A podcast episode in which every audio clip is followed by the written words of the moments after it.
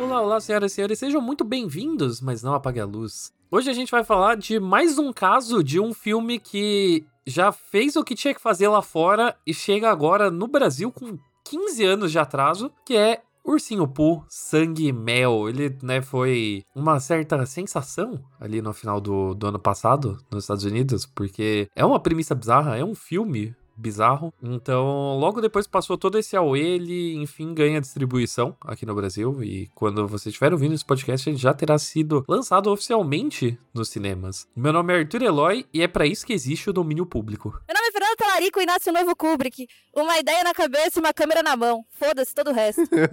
uma ideia na mão e uma câmera na cabeça, é isso. Eu sou LH e hoje a gente vai responder a pergunta que todo mundo fez quando assistiu esse filme. O Ursinho Pooh, ele é furry? Putz. Pior é que eu me perguntei isso. Só queria dizer que enquanto a gente grava esse episódio, tem um, uma matéria minha na home do UOL sobre esse filme. Então, assim, você sabe que o filme venceu quando Fernanda Talarico escreveu sobre esse texto, entendeu? Você venceu o Ursinho Pooh. Vamos linkar. Ah, e também, caro ouvinte, caso meu, meu áudio esteja esquisito, é porque eu estou na praia. Porque gostosas também tiram férias. Infelizmente, a gente não, não se planejou antes para isso, porque a gente podia ter feito o um episódio de Mega Tubarão com a Fer direto na praia, mas fica pra próxima. Infelizmente, a gente aprende com os nossos erros. Voltaremos mais fortes, não é mesmo? Voltaremos mais fortes, assim, né? Quem sabe um dia a gente grava esse episódio de Mega Tubarão. De fato, todos nós na praia. Numa praia de nudismo, exato. Pelados, com o único microfone e aquele barulho de vento, assim, atrapalhando toda a conversa. Tá ligado? Vai ser assim, na emoção.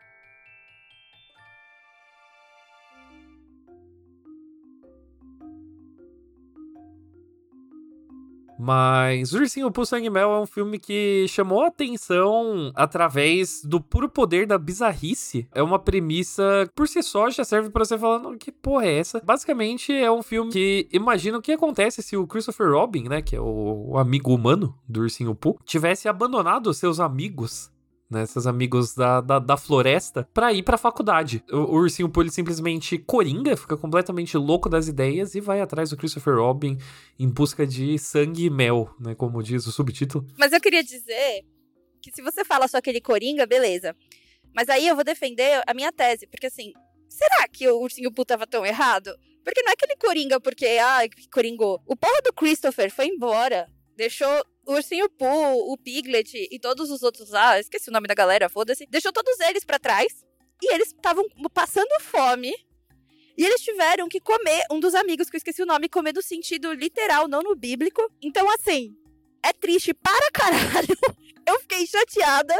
Meu lado Luísa Mel, pra variar, gritou. Então, assim, será que o Ursinho Pooh estava tão errado? O pessoal ali do bosque ficou em situação de barril, completamente. Eu acho que sim, porque se, se, se ele cresce e vira esse monstro, ele tinha capacidade perfeita de conseguir comida por ele mesmo. então, a culpa não é nem um pouco do Christopher que foi pra faculdade, mano. Ele só foi pra faculdade. É só isso. Não, não, não. Não, não, não, não. Não, você não abandona. E ele falava, eu nunca vou te abandonar. E ele mentiu, entendeu? Cadê a responsabilidade afetiva? Não, eu concordo. Faltou a responsabilidade afetiva, mas não é o suficiente para você morrer de fome, tá ligado? Ele podia muito bem sair daquela caverna e aprender a fazer alguma coisa. Ao mesmo tempo que, sim, faltou responsabilidade afetiva no Christopher Robin, é preciso levar em conta de que o Ursinho Pooh criou uma dependência emocional. Totalmente. E daí, então, ele manifestou isso de uma forma muito tóxica. Cadê o Estado pra dar, tipo, apoio psicológico para essa criança? Então, cadê o Ursinho Pooh no CAPS? Se, então, se passasse no Brasil, gente, talvez o Ibama teria interferido antes, entendeu? Então, não, não dá pra dizer se isso é o caso de Ibama ou do CAPS, né? Mas em todos os casos, assim, né? O ursinho Poo estava desamparado, faltou ali uma ajuda. Então, no fim, a culpa é do sistema, né? A culpa sempre é do sistema. A culpa é sempre do sistema. Inclusive, eu diria que esse filme é uma melhor versão da história do Coringa. Facilmente, mas aí é porque a gente joga o padrão muito baixo. Né?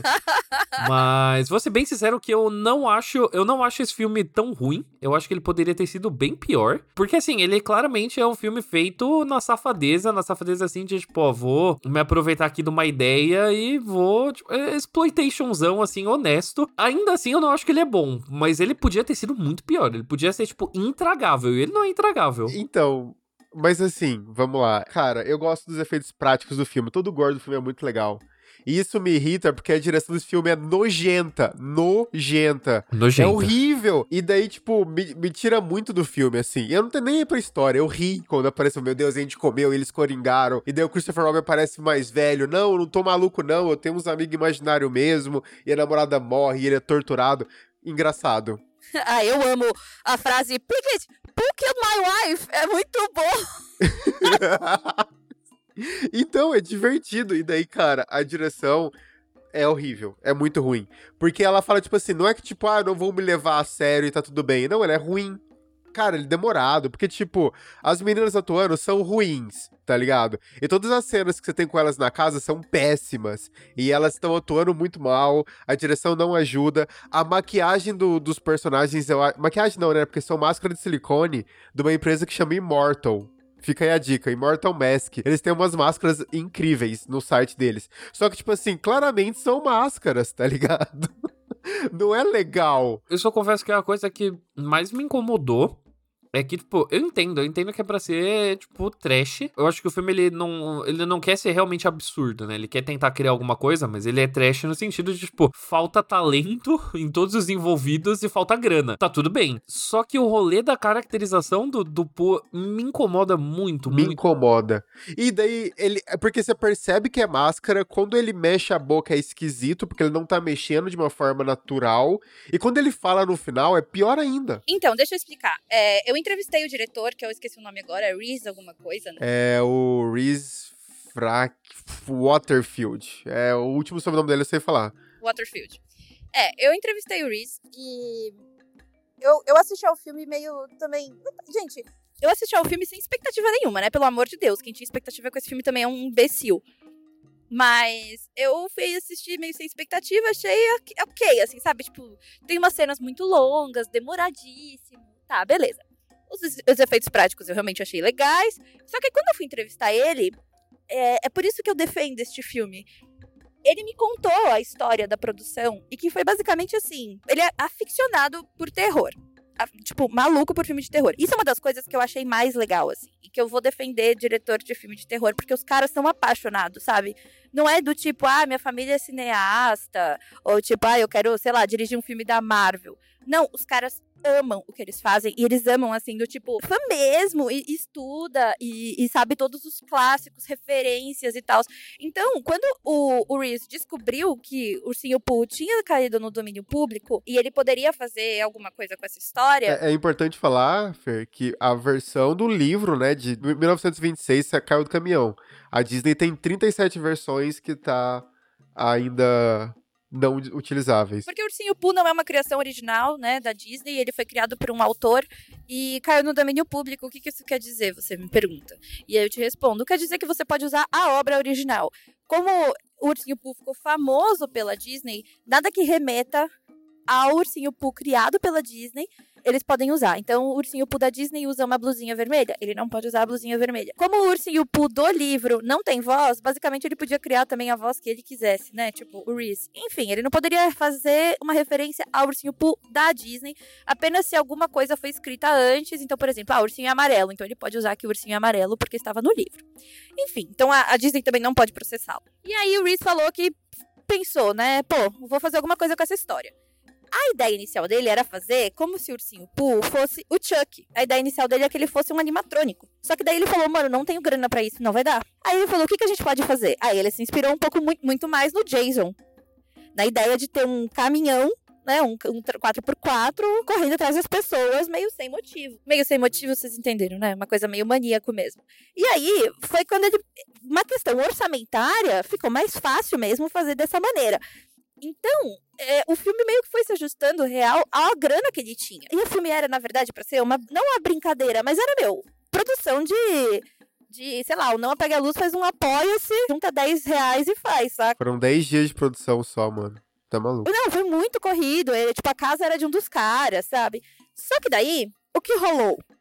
Inclusive, gente, leia minha entrevista, tá? O LH vai colocar linkado aqui. O que rolou? As fotos da produção, porque eles fizeram um Instagram, olha só, né? Que engraçado. Eles fizeram um Instagram e as fotos começaram a circular no Reddit, no TikTok. E as pessoas começaram a ficar malucas com a ideia. Porque, assim, a ideia é muito legal. É, ele, ele gostou da ideia de estragar as, as infâncias, né? E aí ele come... aí começou, as pessoas começaram a divulgar, divulgar, divulgar. O filme é um filme, tipo, mano, feito na Inglaterra, pequeno. E aí, quando ele viu, as distribuidoras começaram a ir atrás dele. E aí ele viu que ele, tipo, o filme dele ia passar no circuito comercial. Aí o que, que ele fez? Reuniu cinco manos e falou: Cara, a gente vai ter que regravar umas cenas que ficaram uma bosta. Então, assim, ele sabia do, do limite dele, ele sabia do, do limite do próprio filme dele. E aí ele regravou várias cenas porque não, não dava para publicar, não dava para assistir, exibir daquela maneira. Só que ele regravou da maneira que ele tinha, com o dinheiro que ele tinha também. Então, assim, foi muita na broderagem. Aquela última sequência, ele falou que foi muito difícil de gravar e que também precisou ser regravada. Então, assim, o filme é bom? Não, não é. Assim, mas eu defendo o filme e vou defender. Porque é isso, sabe? É assim que vão sair pessoas que realmente vão fazer um terror bom, sabe? Imagina esse cara agora com grana e uma produtora por trás. Aí ele vai fazer agora o Ursinho Pooh 2, que vai ter continuação, eles já estão gravando, ou já tá gravado, alguma coisa assim. E ele vai fazer. Peter Pan também caiu no domínio público. Então ele vai fazer o Peter Pan pedófilo, gente. E já tem o nome, chama Peter Pan Neverland's Nightmare. Mano, ele vai fazer um Peter Pan pedófilo e ele vai fazer o Bambi comendo o cu de caçador, entendeu? Eu, eu amei, eu amei. É, e ele falou que a intenção dele é acabar com a infância de todo mundo mesmo. Ele é muito anti-Disney, então achei que o Arthur vai gostar dele também. e é bom dizer que, na real, né, o filme, ele, ele já teve um efeito, né? Porque além de todos essas, é, esses filmes que, que a Fer citou, que o Maninho tá diretamente envolvido, você vê que, de fato, criou-se um movimento de você pegar contos infantis que estão no domínio público e falar, vamos desvirtuar essa porra, porque o objetivo é, de fato, estragar a infância das pessoas, porque mais ou menos na mesma época que saiu o Ursinho Pula Fora, saiu também um filme do Grinch, de terror, que chama The Mean One, que inclusive o Grinch ele é interpretado pelo mesmo ator que faz o Palhaço Art Terrifier. Estou só esperando o torrent desse sair, porque ainda não saiu e, e não tem previsão de chegada é, aqui no Brasil. Tem também um filme de, de terror da Cinderela, né, que já foi anunciado, já saiu, se eu não me engano, trailer. É muito louco que é um filme, mano, zero orçamento, negócio feito assim, tipo, no quintal mesmo. Não tem exatamente muito talento envolvido, né? Tipo, a galera realmente fez para fazer, mas que você vê que deu um, deu um efeito, tá ligado? Tipo, que zero marketing além um Instagram ali, tipo, e cair na, nas graças da galera, criou uma nova tendência. Eu não sou exatamente fã dessa tendência porque eu acho pouco inspirado tá ligado? Você fala, ah, agora o Peter Pan é pedófilo e, tipo, sei lá, usa droga. Você fala, tá, ok. Quem não? Tá ligado? Caralho. Você tá maluco, mano? Cadê? Brincadeira. Mas... Caralho, Arthur, pera. Eita, caralho. É brincadeira. Mas, tipo, eu acho, eu acho que é uma abordagem que ela é. Puta, você vai assim na coisa que é mais fácil de você fazer. Ao mesmo tempo, eu não acho isso exatamente ruim, sabe? Eu não acho isso exatamente ruim, eu só acho cansativo. Mas se você não tem grana, faz. Tá ligado? Por que não? Se vai deixar fã da Disney puto, faz mais ainda. Faz mais ainda. A, a Fer, trouxe conhecimento hoje, né? E é muito mais importante falar sobre o, a produção dessa loucura do que sobre o filme em si, porque o filme em si é, já foi dito. É aquilo e pronto, acabou, sabe? Não tem muito para onde ir. Ah, e eu acho que tem umas questões engraçadas até, assim, no filme. É, umas referências muito, tipo, você vê que o cara gosta de filme de terror. A mina ficando com os peitos de fora, por exemplo. É muito aleatório. Não precisa, mas, assim, se você assiste meio sem background, você sabe que é, tipo, tosco. Mas a gente, eu ainda como mulher assistindo, eu entendi a referência do cara, sabe?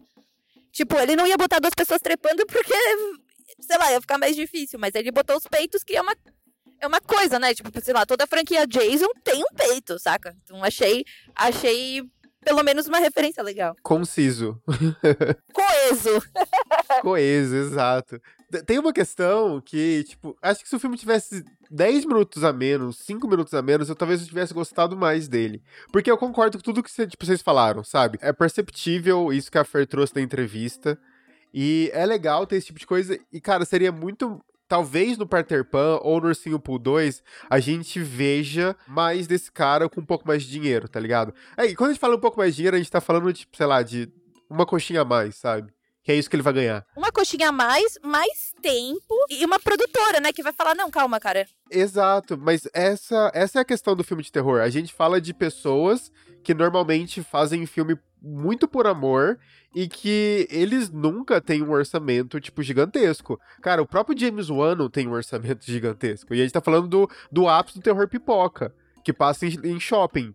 E então, quando a gente fala. ah, Ok, que agora o Ursinho Poo vai passar em shopping porque viralizou no TikTok. Mas a gente tá falando de pessoas tipo o cara do Terrifier, tá ligado? Que ele tem uma ideia, ele tem um personagem, sei lá, tipo, 12 anos, né? E daí ele faz esse personagem acontecer. E daí ele faz um segundo filme com um orçamento muito maior. E é um filme muito mais sangrento. Isso aqui a gente já tem. um- Eu diria que, por exemplo, o gore desse primeiro filme, do Ursinho Poo, pra mim é mais legal do que o gore do primeiro Terrifier, sabe?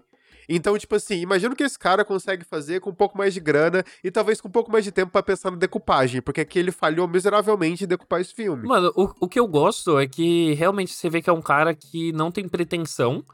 E isso é bom, tipo, porque apesar dele não ter muita habilidade, a falta de pretensão é o que pode fazer ele crescer. Se ele fala, não, fiz esse primeiro filme, esse primeiro filme fiz com o que eu tinha, tipo, eu sei que tem coisas que não tão boas, eu sei que tá, tipo, engasgado, essa cena não ficou legal. Tipo, se o cara ele tem essa visão um pouquinho mais fria de se distanciar e daí ele volta pra um segundo filme, ou, ou então pra outros filmes do tipo, agora eu tenho grana e tal, e eu quero aprender, eu quero melhorar, pode realmente sair algo legal daqui pra frente, sabe? Então, tipo, eu acabo tendo muito mais um carinho por um cara desses, assim, que fala, olha, eu sei que eu fiz uma- um negócio meio merda aqui, mas eu fiz porque eu queria me divertir com os meus amigos e feliz de ter alguém assistindo, do que, sei lá, você pegar, assim, tipo, nessa mesma leva de terror sem orçamento, você pegar, tipo, o cara de esquina Marink, tá ligado? É um filme chato pra caralho, pretencioso, que daí você fala, ah, puta, eu não quero saber o que esse cara, tipo, vai, vai punhetar na minha cara, sabe? Eu acho fofo que ele realmente virou uma celebridade na internet, assim.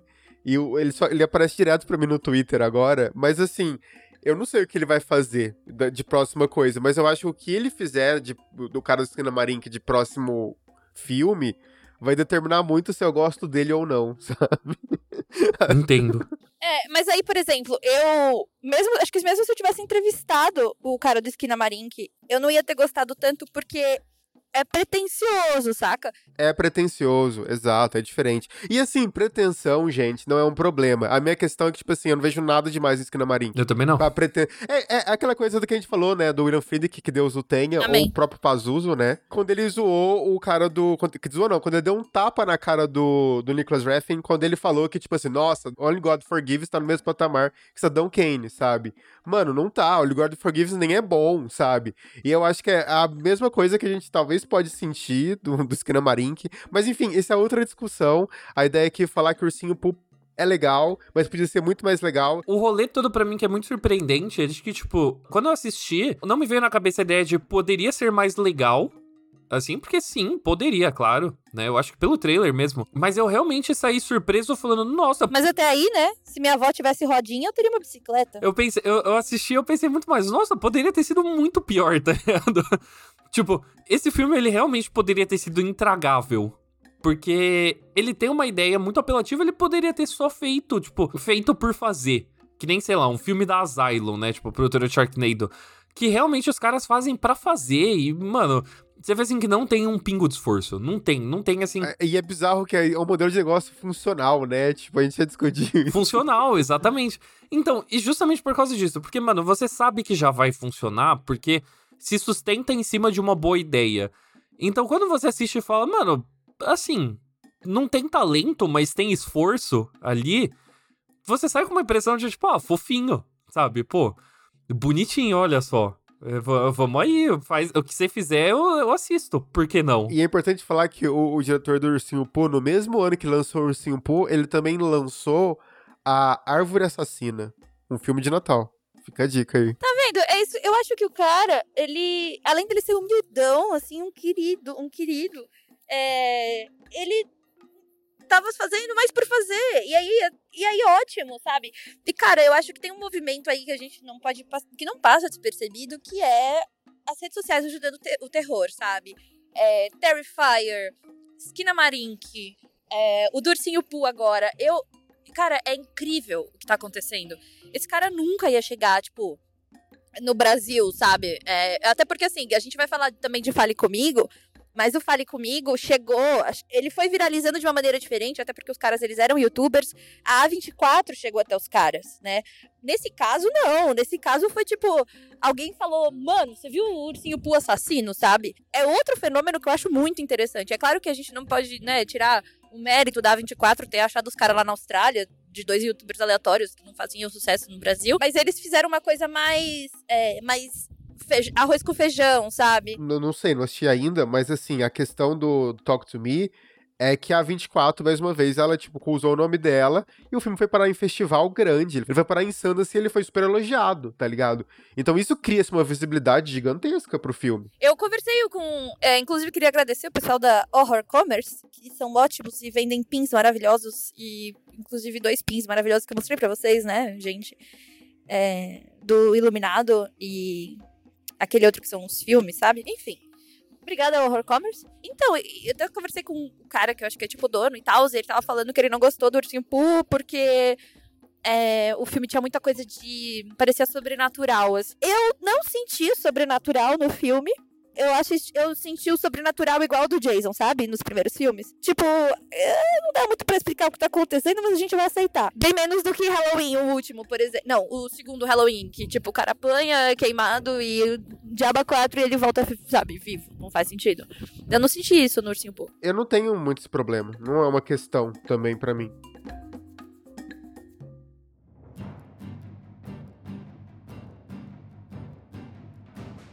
Então é isso, finalmente o Ursinho Pooh chegou aqui nos cinemas, né? Eu fico feliz, né, que realmente, pelo menos um filme desses tem a chance de disputar ali um espaço, né? Tudo assim pra tirar alguém do, da Marvel, tá ligado? Assim, tipo, se tira uma sala de um filme da Marvel, da DC, estou feliz. Então, mas fica a pergunta que é, Luiz ou LH, você apaga ou não a luz para o Ursinho Pooh Sangue e Mel? A- até o começo desse episódio eu não apagaria, mas depois da fala da Fer eu apago. É isso. Quando o matriarcado ganhar, vai ser assim. E você, Fer, você apaga a luz ou não? Eu apago a luz, mas por isso que eu falei, se fosse um filme do James Wan hoje, se fosse um filme dirigido pelo Taika Waititi, eu ia chamar bosta. Por tudo que eu fiquei sabendo, por tudo que o Reese me contou, apago a luz sim, apago, apago com gosto, porque é disso que o terror precisa. É, é isso, de, de paixão, sabe? E, e eu não vejo nenhum outro gênero tendo isso, graças a Deus. É, Arthur Eloy, você apaga ou não a luz para Ursinho por Sangue Mel. Eu apago a luz sim.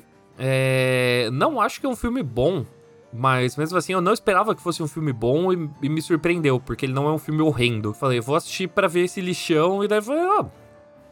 Que é bem, até que é competente, sabe? Tem, tem uma certa competência ali. Tô real torcendo assim pra, tipo. Se vai fazer uma leva de, tipo, vamos desvirtuar contos infantis, que vá melhorando a cada filme, sabe? Assim, que vá, tipo, explorando é, as próprias técnicas e tal, que vá, tipo, fazendo coisas realmente ofensivas e apelativas. Então, tipo, espero que vá ficando melhor. Melhor em ser pior, tá ligado? Daqui pra frente. Mas, surpreso. Assim, então, você, cara ouvinte, vá, vá ao cinema assistir Ursinho Pooh Sangue Mel pra de fato prestigiar que um filme tão bizarro desses de- chegou ao Brasil, né? Chegou aos cinemas do Brasil. Então, leve seus amigos, vá assistir essa pataquada. Bom, caros ouvintes, é isso. A gente chegou a mais um episódio dessa caralha, né? Do Não Apague a Luz. É, eu agradeço por vocês terem aceitado gravar este podcast na praia.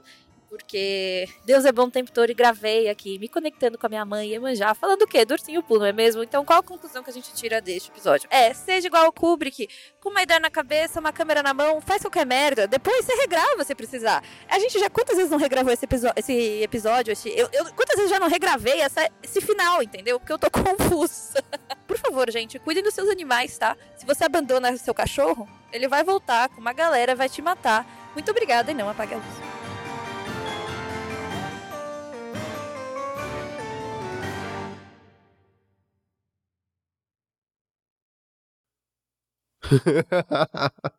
Meu nome é eu sou Fernanda. Pode, Pode ir, pode pode ir. ir. Ah, a gente é muito fofo.